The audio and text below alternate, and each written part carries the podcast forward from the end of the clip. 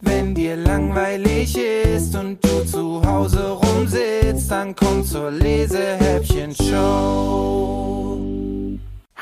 Hallo und herzlich willkommen zu einer neuen Episode der Lesehäppchen Show. Wie schön, dass ihr wieder mit dabei seid und Lust habt, mit mir gemeinsam eure Nasen in Bücher zu stecken. Apropos Nase, meine Nase war heute Morgen bei einer Gassi-Runde mit Cooper im Feld total tiefgefroren und mich hätte es fast zum dritten Mal in diesen Tagen auf einer Eisscholle niedergestreckt. Das ist ja so rutschig, glatt und kalt da draußen, dass ich dauernd irgendwo ins Rutschen gerate und sogar der Hund, der ja auf vier Beinen unterwegs ist, ist heute das erste Mal ausgerutscht. Als ich aus dieser sibirischen Kälte nach Hause kam, habe ich nur gedacht, ach, ich hätte jetzt so sehr Lust auf Sommer, Sonne und Sonnenschein.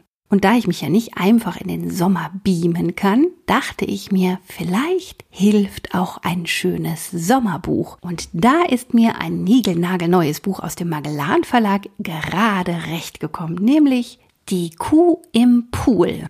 Auf Pool hätte ich übrigens auch Lust, wenn ich das nochmal schnell erwähnen darf. Geschrieben hat die Geschichte übrigens die Autorin Sandra Niermeier. Und die ist heute mein Gast in der Lesehäppchen-Show. Also schauen wir mal, ob wir gemeinsam die Kälte des Winters vertreiben können. Herzlich willkommen, liebe Sandra. Schön, dass du da bist. Hallo, liebe Lena und hallo, liebe Zuhörerinnen und Zuhörer. Ich freue mich sehr, dass ich bei der Lesehäppchen-Show heute dabei sein darf. Du bist ja auch Mama, liebe Sandra. Wie alt sind denn deine Kinder und haben die noch Spaß mit dem ganzen Schnee und Eis da draußen oder sehnen die sich inzwischen auch ein bisschen nach Sommer und Sonne? Meine Kinder haben auf jeden Fall noch ganz viel Spaß an dem Schnee und Eis. Gerade heute waren wir wieder Schlitten fahren und eigentlich bekommen die beiden überhaupt nicht genug davon. Meine Tochter ist zehn und mein Sohn ist sechs. Und die sind, was Schnee und Eis betrifft, wirklich ganz anders als ich. Also ich mochte Winter früher überhaupt nicht. Ich weiß noch, dass ich es schrecklich fand, so kalte Hände zu haben und so kalte Füße. Und Schnee mochte ich eigentlich auch gar nicht so gerne, muss ich sagen. Aber meine Kinder sind ganz begeistert und hoffen, dass der Schnee noch eine Weile bleibt. Inspirieren dich deine Kinder eigentlich in deinen Büchern und findet man sie vielleicht auch versteckt in der einen oder anderen Person, die in deinen Geschichten auftaucht? Ich glaube, dass meine Kinder mich mehr zu meinen Büchern inspirieren, als mir das eigentlich so wirklich bewusst ist, weil ich Sachen ja nicht eins zu eins verwende, sondern ich höre dann irgendwas von meinen Kindern und merke mir das auch, aber naja, das sinkt dann erstmal wieder so in mein Unterbewusstsein und kommt dann vielleicht in anderer Form wieder hoch. Also ich entdecke meine Kinder nicht in meinen Büchern, aber mir haben schon Bekannte erzählt, dass sie meine Kinder sehr wohl entdecken und sie da gut wiedererkennen. Es ist auf jeden Fall so, dass ich, glaube ich, in meinen Büchern gerne kleine Jungen auftauchen lasse. Ich habe selber, wie ich ja eben schon gesagt habe, einen, einen kleinen Sohn, der eben jünger ist als meine Tochter. Und so war das bei mir früher auch. Ich war die große Schwester, mein Bruder war der kleine Bruder. Das ist so mein Blick auf Jungen. Also sie sind klein und süß, man muss sie ein bisschen beschützen. Und das ist, glaube ich, einfach was, was in meine Geschichten auch reinspielt. Ich glaube, es wird mir schwerfallen, einen großen Bruder in irgendeiner Geschichte mal vorkommen zu lassen. Vielleicht versuche ich das mal, vielleicht klappt's. Vielleicht muss ich dann erstmal in einer Familie zu Besuch sein, wo der Junge der Größere ist. Das ist auf jeden Fall was, was man in meinen Büchern so findet, was mit meinen Kindern und eben auch mit meiner Kindheit zu tun hat. Du bist ja nicht nur Kinderbuchautorin, sondern schreibst auch Bücher für Erwachsene. Was macht dir denn mehr Spaß und warum? Im Moment muss ich sagen, schreibe ich wirklich lieber für Kinder. Das Schreiben für Erwachsene ist so ein bisschen in den Hintergrund getreten. Das hätte ich eigentlich gar nicht erwartet, dass sich das so entwickelt. Ich dachte, das läuft vielleicht parallel und jetzt nimmt der Kinderbuchbereich aber einen viel größeren Raum ein. Das hängt natürlich auch mit meinen eigenen Kindern zusammen, dass ich denen viel vorlese und auch selber wieder Kinderbücher entdeckt habe. Also ich habe als Kind sehr viel gelesen, dann sind die Kinderbücher aber eher in Vergessenheit geraten und ich habe dann eben Bücher für Erwachsene gelesen, wie man das als Erwachsene ja so macht. Und dann kamen meine Kinder und ich habe dann wieder Kinderbücher, auch alte von mir früher rausgeholt und natürlich ganz viele neue gekauft. Und irgendwie war das so eine neue Welt für mich, die ich ja eigentlich nur wiederentdeckt habe, aber sie war trotzdem neu für mich. Ich finde die Kinderbuchwelt einfach ganz faszinierend und schreibe deswegen jetzt lieber für den Bereich. Jetzt tauchen wir schon mal ein kleines bisschen gemeinsam in die Geschichte ein und ich lese euch mal kurz den Klappentext vor. In diesen Sommerferien ist wirklich alles anders. Nicht nur, dass für Rike, Walli und Janis der Urlaub gestrichen wurde, in ihrem Pool schwimmt auch noch eine Kuh, ein Hochlandrind, um ganz genau zu sein. Schnell steht für die drei fest, die Kuh muss bleiben. Aber ihre Eltern werden von diesem Plan bestimmt alles andere als begeistert sein. Und was werden erst die Nachbarn sagen? Ein geniales Versteck muss her. Man ahnt es schon, in diesem Buch wird's bestimmt ganz schön lustig und für die Geschwister Rike, Walli und Jannis beginnt der Sommer ihres Lebens. Hast du auch ein besonders schönes Sommererlebnis aus deiner Kindheit, an das du dich noch gerne erinnerst? In meiner Kindheit war ein ewiger Sommer. So ist das zumindest in meiner Erinnerung. Das kann ja in Wirklichkeit gar nicht sein, weil wir ja in Breitengraden leben, in denen es häufiger kalt ist und die kalten Monate eben länger und mehr sind als die Sommermonate. Aber so in meiner Erinnerung ist immer Sommer. Also irgendwie denke ich an unseren großen Garten. Wir hatten einfach einen sehr großen Garten, der ähm, komplett mit Rasen eingesät war und auch als Fußballplatz taugte. Und wir hatten viele Tiere, also Fische und Vögel und ganz viele Kaninchen, Zwergkaninchen und einen Hund. Ich sehe mich als Kind eigentlich immer in diesem großen Garten, auch auf der Schaukel und ähm, mit den Tieren spielend. Und irgendwie ist meine Erinnerung grün, weil so viel grüner Rasen da war. Ein bisschen taucht das ja auch in dem, in dem Kuhbuch, also in die Kuh im Pool auf, dass da eben auch Pula, das Hochlandrind, viel auf dem Rasen steht und grast und es ist eben auch grün. Also ich glaube, dieses Grüne, das ist so die Erinnerung an meine Kindheit.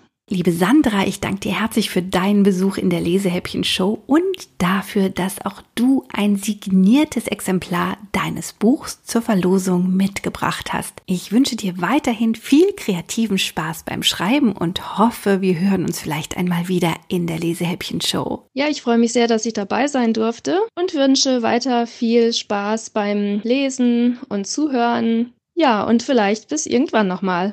So, nachdem wir jetzt so schön viel über das satte Grün geredet haben, passt das Buchcover von Die Kuh im Pool natürlich ganz besonders gut. Da sieht man nämlich nicht nur das schottische Hochlandrind zusammen mit Walli, Rike und Jannis, sondern auch ganz viel Hecke und grünen Rasen. Und der ist übersät mit, hm, naja, wie drücke ich es denn jetzt am besten aus?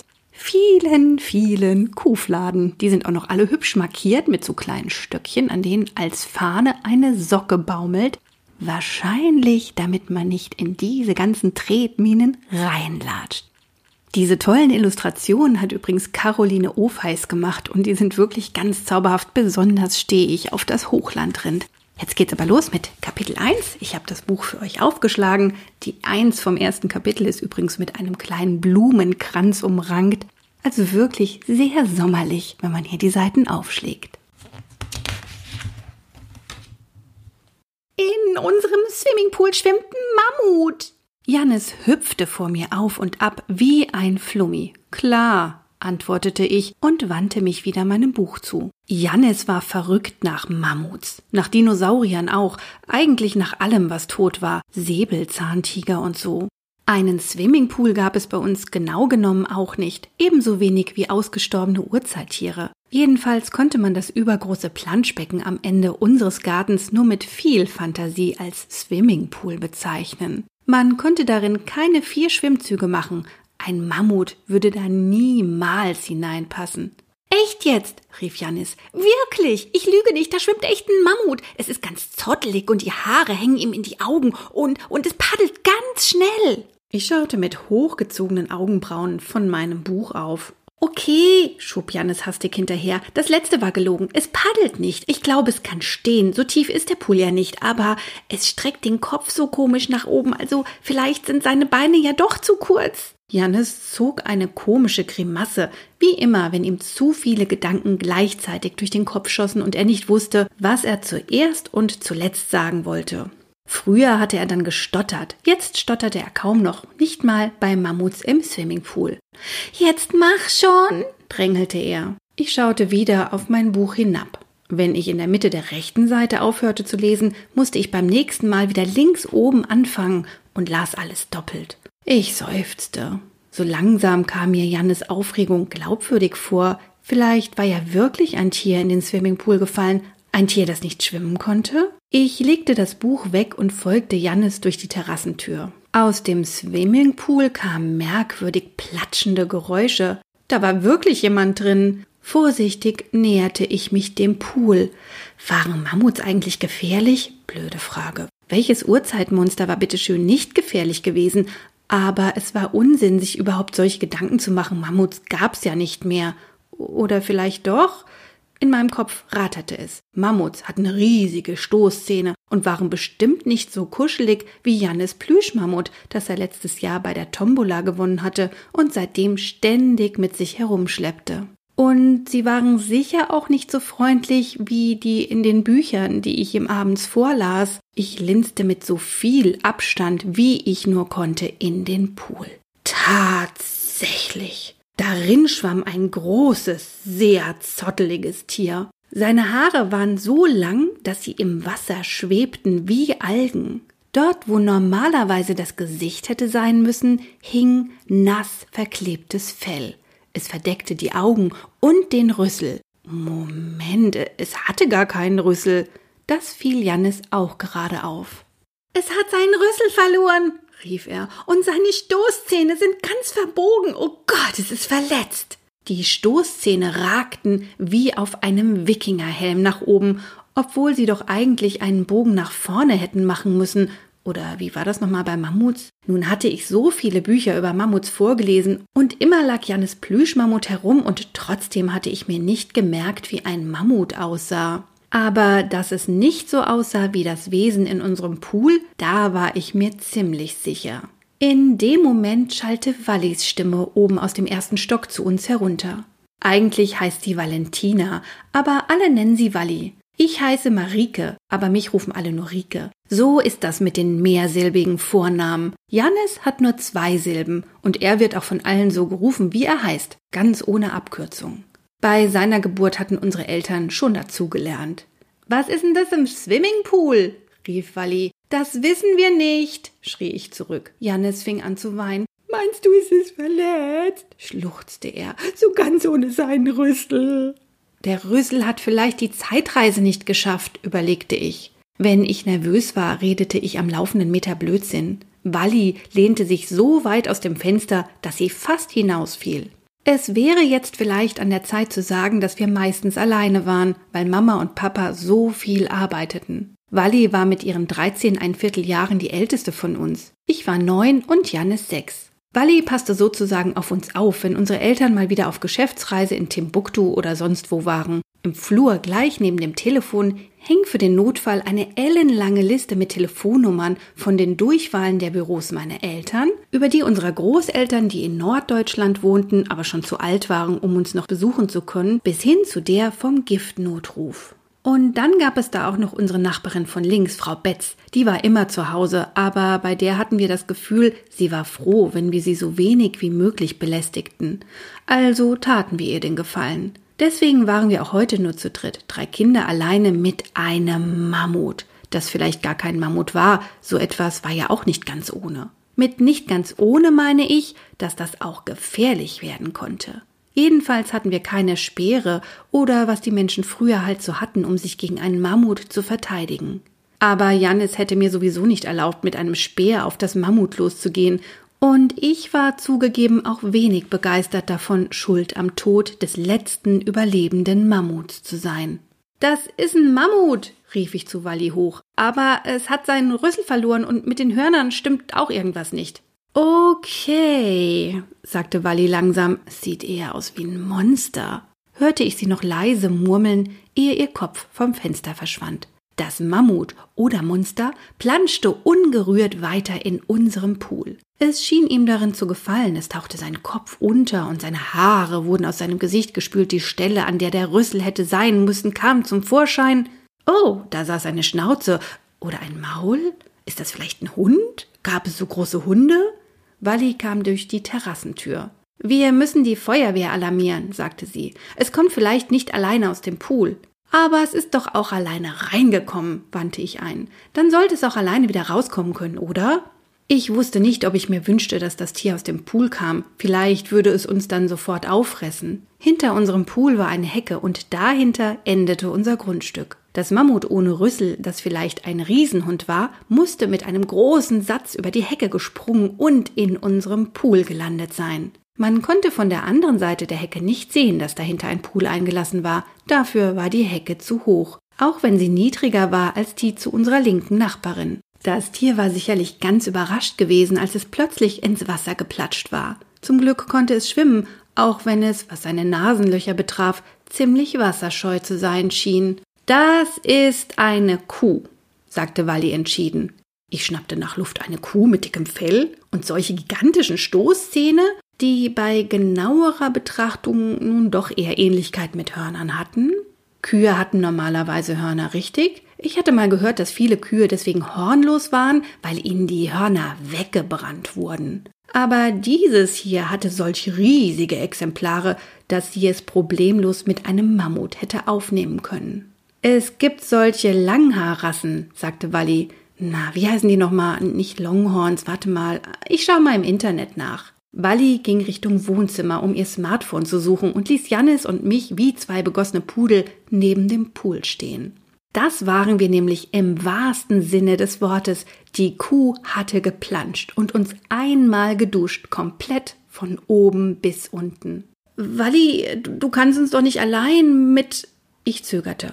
Walli hatte auf halber Strecke innegehalten und sich zu mir umgedreht. Na ja, ich meine, das können wir doch auch später klären, welche Rasse es ist. Jetzt müssen wir erstmal die Kuh vom Eis holen. Walli lachte. Im letzten Winter war der Pool kurz zugefroren gewesen. Papa hatte keine Zeit gefunden, das Wasser abzusenken und den Pool winterfest zu machen. Zum Glück hatten wir jetzt nicht Winter. Die Kuh hätte sich sonst verletzt, wenn sie plötzlich auf das Eis gekracht wäre. Wir brauchen ein Seil, sagte Walli. Ich warf einen Blick auf die Hörner. Wenn die Kuh ihren Kopf wendete und man stand zufällig ein klitzekleines bisschen zu weit in ihrer Wendebahn, wurde man glatt aufgespießt. Bist du dir sicher, dass es kein Longhorn ist? fragte ich. Die Hörner sind doch wahnsinnig lang. Walli schüttelte den Kopf. Ist es nicht, auch kein Wiesent. Wiesent sehen so aus, als hätten sie zu lange im Bodybuilding-Studio trainiert. Die sind vorne so breit. Unsere Kuh ist viel süßer und haariger. Ich sah zweifelnd hinab auf das zottelige Wesen. Ich konnte immer noch nicht glauben, dass das eine Kuh sein sollte. Ich wollte aber doch eigentlich einen Mammut, meldete sich Jannis jetzt zu Wort, der mittlerweile schon wieder aufgehört hatte zu heulen. So ging das bei ihm immer, von jetzt auf gleich. Das habe ich jedenfalls auf meinen Geburtstagswunschzettel geschrieben. Da hat sich dann wohl jemand vertan, sagte Walli trocken. Außerdem ist eine Kuh ja quasi sowas ähnliches wie ein Mammut. Erst recht eine mit so viel Fell.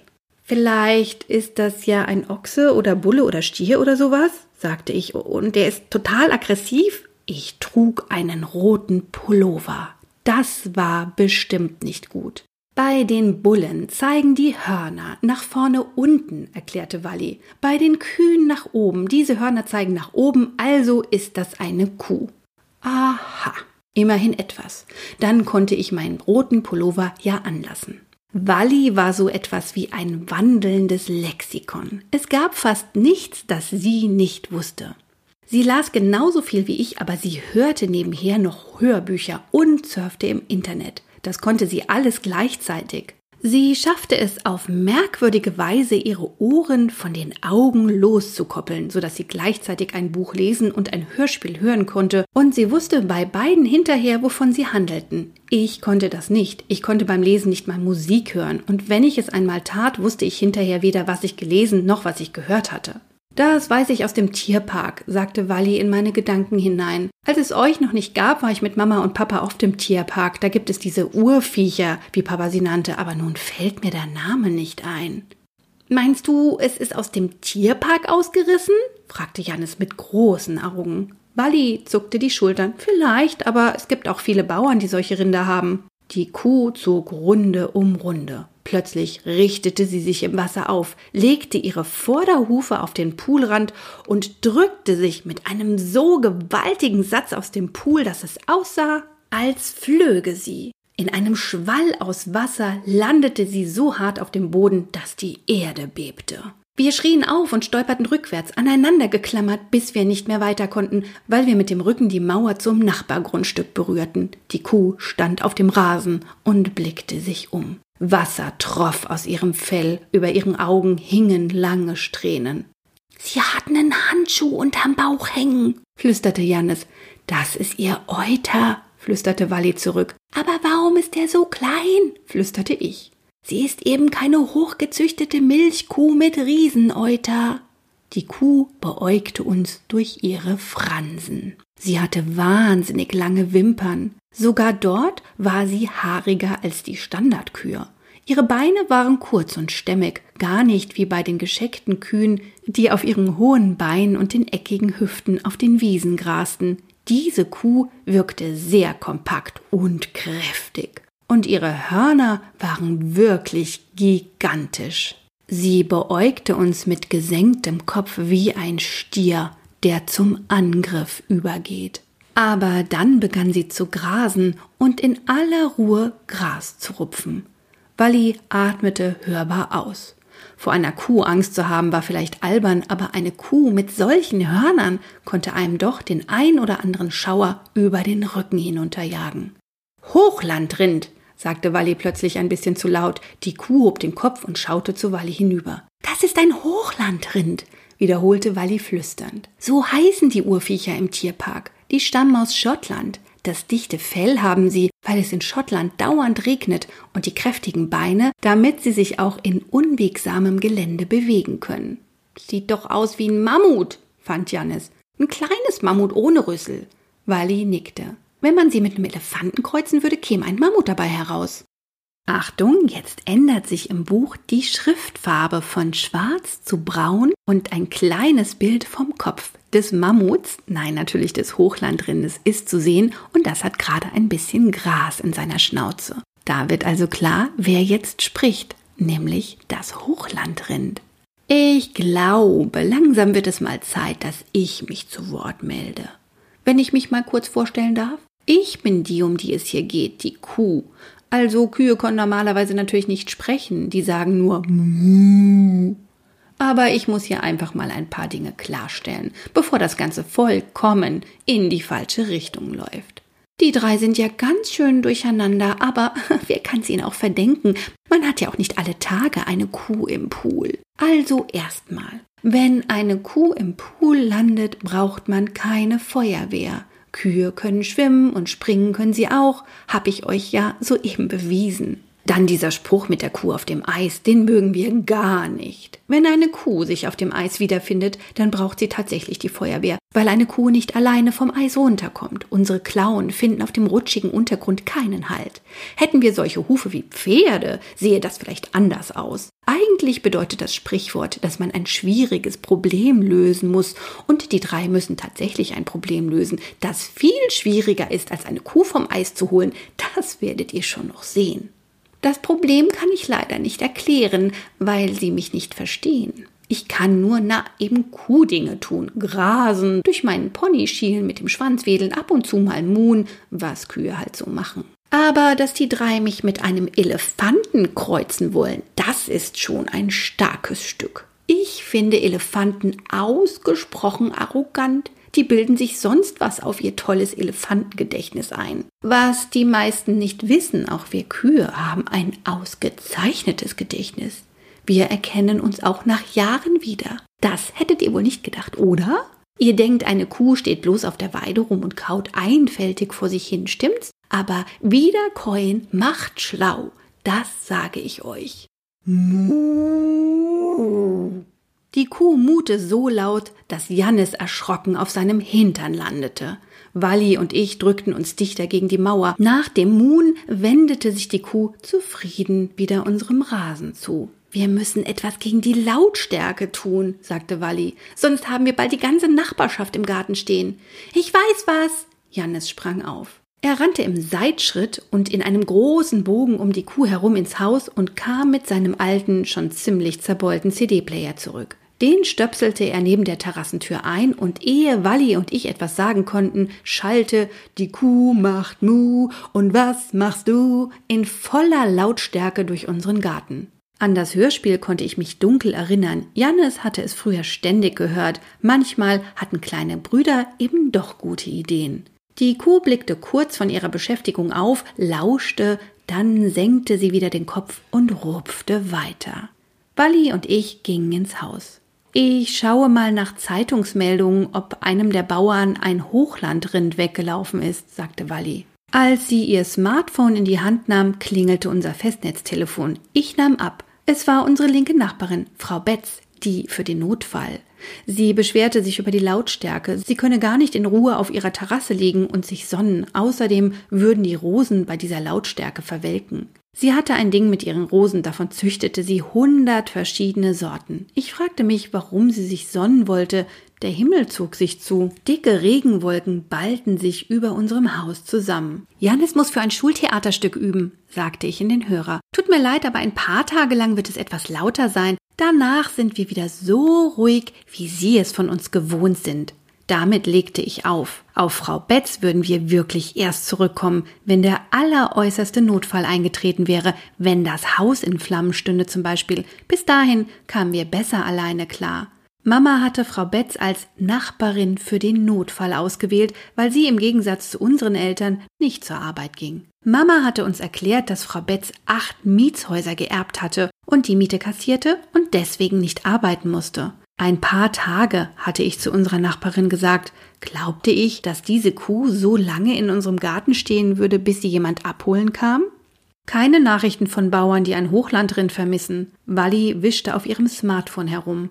Aber es gibt haufenweise Videos und Fotos von entlaufenen Kühen, die vom Schlachter geflohen sind. Schlachter? fragte ich alarmiert. Daran hatte ich ja noch gar nicht gedacht. Ich schaute Wally über die Schultern. Eine Kuh war in den Wald geflohen, eine andere war vom Transporter gesprungen und stand mitten auf der Autobahn. Eine war durch einen See zu einer kleinen Insel geschwommen und eine vierte war von Tierschützern eingefangen worden, nachdem sie durch eine Fußgängerzone galoppiert war, aber keine von ihnen sah aus wie unsere Poolkuh. Alle waren schwarz-weiß gefleckt. Jetzt schob auch Jannis, der uns ins Wohnzimmer gefolgt war, seinen Kopf über Wallis Smartphone. Meinst du, sie soll geschlachtet werden und ist deswegen abgehauen? fragte er mit einer Mischung aus Besorgnis und Faszination. Hm, Wally scrollte weiter. Ein Hochlandrind finde ich nicht, nur Fleckvieh. Den Begriff hatte sie bestimmt erst vor einer Minute aufgeschnappt und würde ihn nun bis zum Sankt Nimmerleinstag in ihrem Gehirn abspeichern. Wally las sich fest. Das kannte ich schon von ihr. Sie würde von einer Information zur nächsten springen und am Ende konnte sie uns ein Referat über Kühe im Allgemeinen und Hochlandrinder im Besonderen halten. Die Sache begann aufregender zu werden, als sie sowieso schon war. Wenn die Kuh vor einem Schlachter geflohen war, konnten wir sie nicht einfach so zurückgeben.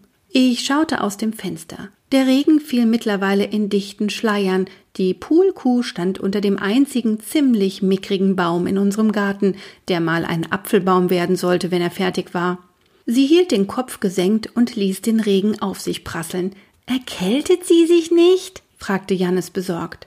Ich schüttelte den Kopf. Das ist sie gewohnt, in Schottland regnet es doch ständig. Außerdem ist ihr Fell so dick, dass das Wasser garantiert nicht bis an ihre Haut rankommt. So, Wally stand auf. Ihr Referat war anscheinend fertig. Hochlandrindern geht es im Allgemeinen gut bei uns. Sie haben nicht viel zu befürchten, normalerweise, zumindest die weiblichen. Sie werden nicht geschlachtet, sondern sind meistens Zuchtkühe. Etwas schlechter sieht es für die männlichen Rinder aus, die sind Mastbullen. Jannis legte den Kopf schräg, als müsste er noch einmal den Handschuh unter dem Bauch der Poolkuh begutachten. Hochlandrinder sind keine Milchkühe, sie werden nicht gemolken, sie sind Fleischkühe. Man verwendet nicht ihre Milch, sondern ihr Fleisch. Irgendwie stört es mich, dass Walli unsere Poolkuh Fleischkuh nannte. Wie sie da so mit ihrer ganzen Wolle unter dem Baum stand und dem Regen trotzte, wirkte sie eher wie ein Kuscheltier. Ein ziemlich nasses zwar, aber nach einem Steak sah sie jedenfalls nicht aus. Milchkühen werden ihre Kälbchen oft noch am Tag der Geburt weggenommen, erklärte Walli weiter, aber Hochlandkühe dürfen ihre Kälbchen behalten, bis die ausgewachsen sind. Sie stehen mit ihnen auf der Weide und haben ein gutes Leben. Hochlandrinder sind die glücklichsten unter den Kühen. Warum werden Milchkühen die Kälbchen weggenommen? fragte Jannis verwundert. Na, damit wir ihre Milch trinken können, sagte Walli. Die würden ja sonst die Kälbchen trinken. Eine Kuh muss jedes Jahr ein Kalb bekommen, sonst gibt sie keine Milch. Und damit die Kälber nicht die Milch trinken, die du morgens in deinen Kakao schüttest, werden sie der Mutter weggenommen. Manche Milchkühe galoppieren sogar hinter dem Transporter her, der ihre Kälbchen wegbringt. Das ist ganz schön traurig. Aber unsere Kuh ist ja ein Hochlandrind, wandte ich ein, und die dürfen ihre Kälbchen behalten. Kein Grund also, Transportern hinterher zu galoppieren und dabei in unserem Pool zu landen. Wally seufzte. Ja, ich kann mir das auch nur so erklären, dass sie vielleicht doch geschlachtet werden sollte. Vielleicht kann sie keine Kälbchen bekommen, dann ist sie ja zu nichts Nutze. Oh, die Arme, sagte Jannis. Wir müssen sie retten, sagte ich. Wally wandte sich wieder ihrem Smartphone zu. Am besten wir suchen eine Tierrettungsorganisation oder einen Gnadenhof, die kümmern sich um sowas und bieten entflohenen Kühen ein neues Zuhause. Wir beugten uns alle über Wallys Smartphone, als ich aus dem Augenwinkel eine Bewegung wahrnahm. Die Kuh war uns durch die Terrassentür gefolgt. Nun stand sie mitten im Wohnzimmer und tropfte auf unseren Teppich. Nach ein paar Sekunden wurde auch Jannis auf sie aufmerksam, nur Walli war noch in die Zeitungsmeldungen vertieft. Hier ganz bei uns in der Nähe wurde eine Kuh gesehen, murmelt sie, im Wald. Das ist auch eine gefleckte, kein Hochland drin, Fehlanzeige. Das scheint eine ganz schlau zu sein. Man versucht schon seit Stunden, sie einzufangen, aber es klappt nicht. Sie ist auf Landstraßen aufgetaucht und hat Autofahrer gefährdet. Nun wollen sie sie erschießen. In dem Moment, als Wally erschießen sagte, ließ die Kuh einen riesigen Fladen auf den Teppich fallen. Es machte ein sattes, platschendes Geräusch, das sogar über das Hörspiel, das in Endlosschleife durch den Garten donnerte, zu hören war. Jannis hatte vorsorglich auf Repeat gestellt. Wally blickte von ihrem Smartphone auf. Bist du auch eine geflohene Kuh? fragte sie unsere Poolkuh nachdenklich und so unbeteiligt, als hätte diese nicht gerade Mamas teuren Flocati-Teppich ruiniert. Und wenn ja, was wollte man denn mit ihr machen? Die Kuh antwortete nicht. Logisch. Stattdessen stieß sie mit einem ihrer Hörner eine Blumenvase von der Fensterbank, die scheppernd zu Boden fiel und zerbrach. Auweia! Ein Moment standen wir alle ratlos da. Ich traute mich als Erste. Wir tun dir nichts, sagte ich. Ich ging vorsichtig um den Kuhfladen herum, näherte mich von der Seite und legte dann noch vorsichtiger eine Hand auf das Fell der Poolkuh. Sie ließ es geschehen. Sie zuckte nicht einmal. Ich wartete eine Weile. Als sie sich nicht bewegte, streichelte ich sie langsam. Meine Hand zitterte. Unter den langen Deckhaaren war ihr Fell trocken, hatte ich es mir doch gedacht. Ich wurde mutiger und wühlte mich an ihrer Rücken- und Bauchbehaarung entlang. Sie rührte sich nicht. Ihr Oberfell war wie ein Regenmantel. Darunter hatte sie keinen Tropfen abbekommen. Wally und Jannis hielten die Luft an. Das konnte ich bis hierhin spüren. Die Kopf drehte den Kuh zu. Nee. Die Kuh drehte den Kopf zu mir um und ich ging einen Schritt zurück. Mit den Hörnern musste man wirklich aufpassen. Wir müssen uns etwas überlegen, sagte ich. So kann es nicht bleiben. Das geht mit dem Teppich-Shampoo wieder heraus, antwortete Wally. Ich meine die Hörner, sagte ich. Die sind gefährlich. Ich weiß was, rief Jannis. Er rannte wieder die Treppe hoch zu seinem Zimmer und kam mit seinen Boxhandschuhen zurück, die Papa ihm mal gekauft hatte. Jannis benutzte sie allerdings nie, weil Papa vergessen hatte, einen Sandsack dazu zu kaufen. Unser kleiner Bruder war wirklich ein Fundus an Ideen. Wir zogen der Poolkuh die Handschuhe vorsichtig über die Hörner. Die Kuh bewegte ein paar Mal den Kopf hin und her, dann schien sie sich nicht weiter an ihrem neuen Kopfschmuck zu stören. Ich glaube, wir sollten uns um den Fleck kümmern. Walli die Hausfrau. Von Mama hatte sie das nicht geerbt. Aber einer musste ja für diese Dinge sorgen. Teppichreiniger hatten wir nicht. Nachdem Jannes kleine Sandkastenschaufel für den gröbsten Dreck zum Einsatz gekommen war, versuchten wir es mit Spülmittel, dann mit Haarshampoo und zum Schluss mit einem Radierschwamm, aber trotzdem war hinterher auf dem cremeweißen Teppich ein blasser Fleck. Wir zogen Mamas grasgrünen Meditationsteppich darüber, den hatte sie sich mal gekauft, weil sie ihren Stress wegmeditieren wollte. Aber dann hatte sie vor lauter Stress keine Zeit zum Meditieren gefunden. Jannis kam aus dem Garten gerannt. Sie hat neun Fladen gemacht, vermeldete er. Neun? fragte Wally entsetzt. Ja, sagte Jannis stolz, als wäre das allein sein Werk. Ich kennzeichne sie jetzt, damit keiner reintritt. Er holte Mamas Duftstäbchen von der Fensterbank, band an jedes eine Socke und steckte die Stäbchen neben die Fladen in die Erde. Auf dem Rasen wehten nun neun bunte und gestreifte Socken, manchmal mit Dinos und Monstern und manche mit Rennautos und Supermännern. Wenn sie noch mehr Fladen macht, müsst ihr eure Socken opfern, erklärte er zufrieden. Die Kuh hatte sich vor unserem Sofa niedergelassen. Sie wirkte ganz entspannt. Geruhsam kaute sie wieder. Jetzt, wo sie langsam trocknete, fiel auf, wie goldblond ihr Fell war. Es war leicht gewellt und auch ihre Stirnfransen lockten sich, je trockener sie wurden. Wie sie wohl heißt, überlegte Wally, wir können sie doch nicht einfach Kuh nennen. Wir nennen sie einfach Pulu, sagte ich. Das ist die Abkürzung für Pulkuh. Lieber Pula, rief Jannis, das klingt besser. Also gut, Pula, stimmte ich zu. Wally kicherte. Oh, das Sofa mag sie. Die Kuh hatte einen Boxhandschuh auf dem Sofa verloren und dabei mit ihrem Horn eine Naht aufgeschlitzt. Das müssen wir kleben, sagte Walli mit einem Mal geschäftsmäßig. Und die Vase wegräumen, Spuren beseitigen. Wir haben eine Geflohene im Haus. Niemand darf sie bemerken. Jannis und ich machten uns an die Arbeit. Eine geflohene Kuh zu verstecken war aufregend. Das musste man so geheim wie möglich halten. Die Kuh kaute. Sie lag da, als hätte unsere Aufregung nichts, aber auch gar nichts mit ihr zu tun. Als es dämmerte, mussten wir das Hörspiel ausstellen. Wir konnten es ja nicht die ganze Nacht über weiterdudeln lassen. Dann würde Frau Betz vielleicht am Ende doch noch die Polizei rufen, und die Polizei konnte man bei einer versteckten Kuh gar nicht gebrauchen. Das hieß, dass Pula nicht zurück nach draußen durfte. Die Häuser standen dicht nebeneinander, die Gärten waren schmal wie Handtücher. Man hörte fast alles von seinen Nachbarn, ob nun von links oder rechts. Jannes krabbelte auf das Sofa neben Pula und steckte den verlorenen Boxhandschuh zurück auf ihr Horn. Dann streichelte er über ihr Fell. Sie ist schon wieder ganz trocken, stellte er fest. Er kugelte sich vom Sofa herunter und legte sich auf Pulas Rücken. Seinen Kopf bettete er direkt zwischen ihre Hörner. Pula lag ganz still. Sie wirkte so ruhig, wie alle Kühe dieser Welt wirkten. Nicht einmal ein Erstklässler zwischen ihren Hörnern konnte sie aus der Ruhe bringen. Wir stellen sie einfach in die Sauna, sagte Wally plötzlich, als wäre sie nun endlich zum Ergebnis einer stundenlangen Überlegung gekommen. Sie passt nicht durch die Tür, antwortete ich automatisch. Doch, widersprach Wally, wenn man das Fell zusammendrückt, ist sie gar nicht so dick, wie sie aussieht.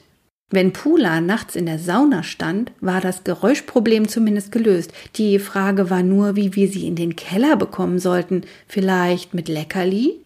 Jannis sprang auf und rupfte ein paar nasse Gänseblümchen und Löwenzahnblätter im Garten. Wir gingen durch den Flur zur Kellertreppe und Pula folgte uns so bereitwillig, als hätte sie rein gar nichts mit den Gänseblümchen zu tun, mit denen Jannis vor ihrer Nase wedelte. Oder sie war einfach neugierig. Bestimmt konnten auch Kühe neugierig sein, nur merkte man ihnen das vielleicht nicht so direkt an. Die Treppe in den Keller hatte nur fünf Stufen, trotzdem starkste Pula sehr vorsichtig hinunter und versuchte dabei, auf ihre Hufe zu blicken, was ihr aber nicht gelang, darum ging sie seitwärts. Treppen und Kühe vertrugen sich anscheinend nicht sehr gut. Wir drückten ihr Fell an beiden Bauchseiten zusammen und zwängten sie durch die Saunatür. Sie merkte offenbar, dass sie nicht mit beiden Hörnern gleichzeitig durch die Tür kommen konnte. Darum schob sie erst das eine Horn hinein, dann das andere. Nachdem sie erst einmal in der Sauna stand, hatte sie eigentlich genug Platz. Es war eine große Familiensauna mit fünf Liege- und vier Sitzbänken, die man unter die Liegebänke schieben konnte. Jannis stellte Pula Wasser im Aufgusseimer hin. Das roch zwar ein wenig nach Eukalyptus, aber das schien sie nicht zu stören. Sie trank es in einem Zug leer. Jannis holte neues Wasser. Wenn Pula sich umdrehte, stieß sie gegen das Ofengitter, entweder mit ihren Hörnern oder mit ihrem Hinterteil, aber solange der Ofen nicht angestellt war, war das kein Problem. Wir verabschiedeten uns mit vorsichtigen Umarmungen von ihr, dann drückten wir die Saunatür zu und überprüften, ob die Lüftungslöcher offen waren. Meinst du, sie ist okay? fragte Walli besorgt. Ich denke schon, antwortete ich. So Hochlandrinder sind doch Robustrinder. Das Wort hatte ich in einem der Artikel auf Wallis Smartphone aufgeschnappt und es klang gut. Eine Robustkuh konnte so leicht nichts umhauen. Kaum waren wir oben, klingelte das Telefon. Es war Mama. Ich schaffe es heute Abend leider nicht pünktlich zum Essen, japste sie hektisch in den Hörer. Sie war bestimmt wieder im Auto oder vor der Tür von einer Besprechung oder sogar auf dem Flughafen. Es rauschte jedenfalls, als würde direkt neben ihr ein Flugzeug abheben. Wally hielt den Hörer ein Stück von ihrem Ohr weg, weil Mama so laut sprach. Tut mir wirklich leid, koch doch schon mal was Schönes, Schatz, bitte, ja? Papa ist auf alle Fälle in einer knappen Stunde zu Hause. Das mit dem auf alle Fälle war allerdings schon länger nicht mehr vorgekommen. Unsere Eltern machten immer eine ganze Menge Pläne, die gingen aber in den seltensten Fällen auf. Wir haben ein Hochlandrind hier, sagte Walli. Ich hob warnend die Augenbrauen. Mama einzuweihen war keine gute Idee. Sie war zwar tierlieb, aber eine Kuh in der Sauna würde sie bestimmt nicht erlauben. Sie würde nur irgendjemanden anrufen und der würde dann kommen und Pula abholen. Mama hatte für alles irgendeinen, den sie anrufen konnte. Manchmal tauchte plötzlich jemand auf, der zum Fensterputzen bestellt war oder uns 50 Getränkekisten lieferte. Ja, Schatz, sagte Mama zerstreut, das ist eine gute Idee. Mach Rindergulasch aus der Truhe, das ist fein. Ich hab euch lieb, bis später. Walli legte auf. Und jetzt spricht wieder Pula. Uh, also Leute, Leute, in eine Sauna? Wisst ihr, wie heiß es da drin werden kann? Und dafür muss man nicht mal den Ofen anstellen. Ich bin eine schottische Hochlandkuh. Mir ist niemals kalt. Ich kann auch bei Minusgraden den ganzen Winter im Freien verbringen, ohne zu frieren. Und die stecken mich in eine Sauna? Also echt, wenn ich das geahnt hätte. Und ja, es ist mir zwar peinlich, das zuzugeben, aber Kühe sind tatsächlich neugierig. Wäre ich bloß nicht den Gänseblümchen hinterhergelaufen. Wenn ich aus dieser Sauna heraus bin, muss ich wichtige Dinge erledigen, Gras rupfen, wiederkäuen, Kuhfladen produzieren. Das Ganze nimmt viele Stunden in Anspruch. Ah, ihr habt es da leichter. Ihr habt ja nur einen Magen. Ich habe vier und die müssen beschäftigt werden. Das mit den Stockfähnchen von Jannis finde ich übrigens sehr nett. Da sieht man, was man geschafft hat. Aber eigentlich hatte ich ja ganz andere Pläne. Die müssen jetzt wohl erstmal ein bisschen warten. Und damit schlage ich die Kuh im Pool zu, denn das war das Ende von Kapitel 2. Pula hat also ihre eigenen Pläne. Wie die aussehen, das verrate ich jetzt natürlich noch nicht.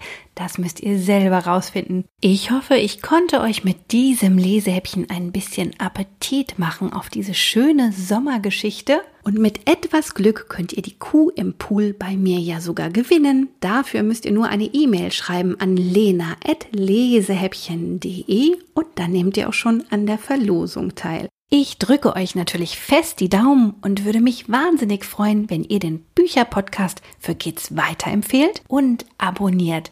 Dann verpasst ihr nämlich keine Folge mehr und ich kann euch verraten, dass die nächste Episode der Lesehäppchen Show schon in der Vorbereitung ist.